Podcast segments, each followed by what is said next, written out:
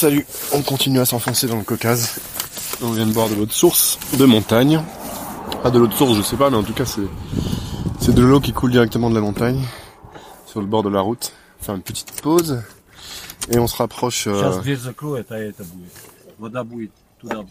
Ah, et on se rapproche du, du poste frontière petit à petit. On, on devrait y être dans une demi-heure, une heure, je pense.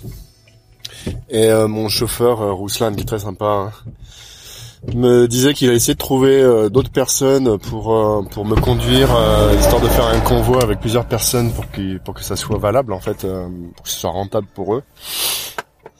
Il a trouvé personne, ils ont tous refusé de, de prendre un étranger, donc moi. Pourquoi? Parce que il peut y avoir des problèmes à la frontière. Apparemment, ils disent tous ça. Alors la plus grosse probabilité, c'est que le problème en question, ce soit un temps d'attente trop long pour les autres passagers, et donc euh, ils veulent pas prendre d'étrangers parce qu'ils sont obligés d'attendre euh, on ne sait pas combien de temps euh, dans ce genre de situation. Bref, j'espère que c'est ça la raison et qu'ils vont pas m'empêcher de passer tout simplement. Normalement non, parce qu'en France, euh, avec un passeport français, on a quand même la chance d'avoir le passeport le plus le plus puissant du monde, le plus cool du monde pour passer à peu près partout dans tous les pays du monde. Mais on sait jamais euh, ce qui peut nous attendre, donc j'ai voilà, j'ai un petit un petit un petit peu d'adrénaline qui commence à monter en, en, me rapprochant de ce, port- de ce poste frontière petit à petit. Bref, je te raconterai comment ça s'est passé euh, une fois de l'autre côté, j'espère, ou du même côté si ça n'a pas marché. Moi, je pense que je risque pas grand-chose dans tous les cas et que au pire ils vont juste me, me repousser en, en Russie, mais j'en doute franchement. J'en doute franchement, ça devrait passer. Comme on m'a annoncé euh, euh, au consulat de Russie en France, euh, au consulat de France à Moscou, pardon. Merci, je te tiens au courant pour la suite. Ciao. Ok, donc on est au poste frontière, on vient d'arriver, c'est arrivé plus tôt que que je pensais. Donc on va attendre que ce soit notre tour. Ça ressemble à un gros péage au milieu des montagnes qui sont extraordinaires autour. Après, là, je sais pas un endroit où on va rigoler beaucoup parce que déjà je peux pas filmer. Je vais me faire discret pour cet enregistrement. Et euh, on va voir comment ça se passe. En tout cas, il y a trois voitures devant nous. Il y a des gardes frontières un peu partout. Euh, il y a des sanctions vis-à-vis de la Russie. Ça veut dire que normalement, il n'y a pas le droit de faire rentrer depuis la Géorgie euh, tous les produits qui sont euh, sous, sous cette sanction.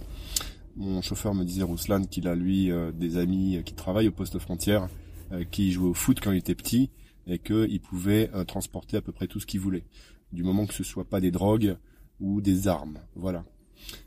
Il a aussi ses petites ficelles à lui, c'est un, c'est un, c'est un malin le gars, il, il arrive à bien se démerder, il est intéressant en plus.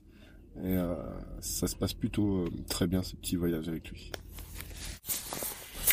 Ok, donc euh, on a passé le poste frontière russe. Ça a pris euh, 10 minutes, un quart d'heure, un peu plus le temps de laisser passer les personnes qui étaient devant nous, mais c'est allé assez rapidement. En fait, il n'y a pas eu de problème. J'ai pas été retenu comme étranger, contrairement à ce que les, chauffeurs, que mon chauffeur avait vu, lui ont dit. Ils n'ont pas voulu me prendre parce qu'il y avait probablement des problèmes avec les étrangers. Donc mon chauffeur m'a amené jusqu'ici et je vais retrouver un marche-route. Donc un petit bus ou une petite voiture, on sera quatre dans la voiture. On l'attend entre les deux frontières. Une petite demi-heure, le temps qu'il nous rejoigne.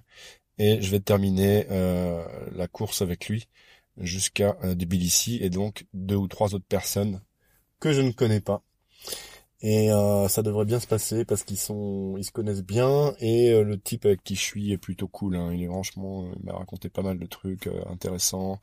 Il est très, très amical. euh, c'est quelqu'un de voilà assez gentil. Je pense qu'il est fiable et qu'il n'y a pas de soucis. Et de toute façon, ils ont ils ont intérêt tout ce que ça se passe bien pour que leur business puisse continuer.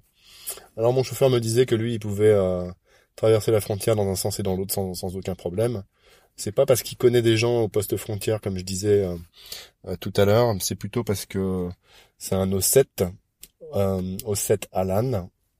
Euh, alors les Ossètes et les Alans sont sont à peu près la même peuplade en fait. Et euh, j'avais pas compris ça tout à l'heure, mais en fait si c'est vraiment.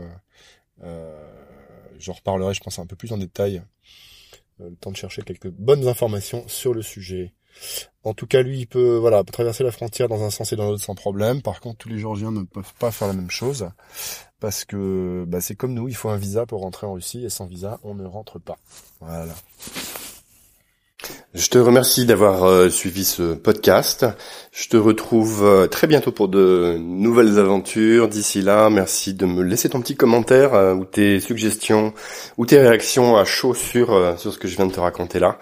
On se retrouve donc très bientôt aussi en images sur Instagram et sur la chaîne YouTube en vidéo.